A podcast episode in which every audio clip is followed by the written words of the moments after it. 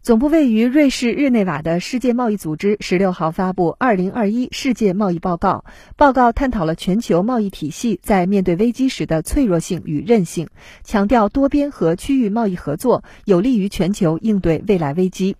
世贸组织总干事恩戈奇·奥孔乔伊维拉在报告中说，世贸组织需要为增强经济韧性做出更多贡献。因为未来自然和人为风险及灾难或日益增加，提高贸易措施透明度和可预测性非常重要，有助于决策者和企业做出明智决策。报告认为，当今以深度贸易联系为特征的全球经济，尽管更容易受到冲击，但在遭受冲击时也更具韧性。那些试图通过破坏贸易一体化来增强经济韧性的政策，例如鼓励生产回流和自给自足，其效果往往适得其反；而更多区域和多边合作则有利于增强经济韧性。报告指出，新冠疫情造成的健康和经济危机是对世界贸易体系的一次大规模压力测试，对全球供应链造成了前所未有的冲击。但世界贸易体系比危机开始时许多人所预期的更具韧性。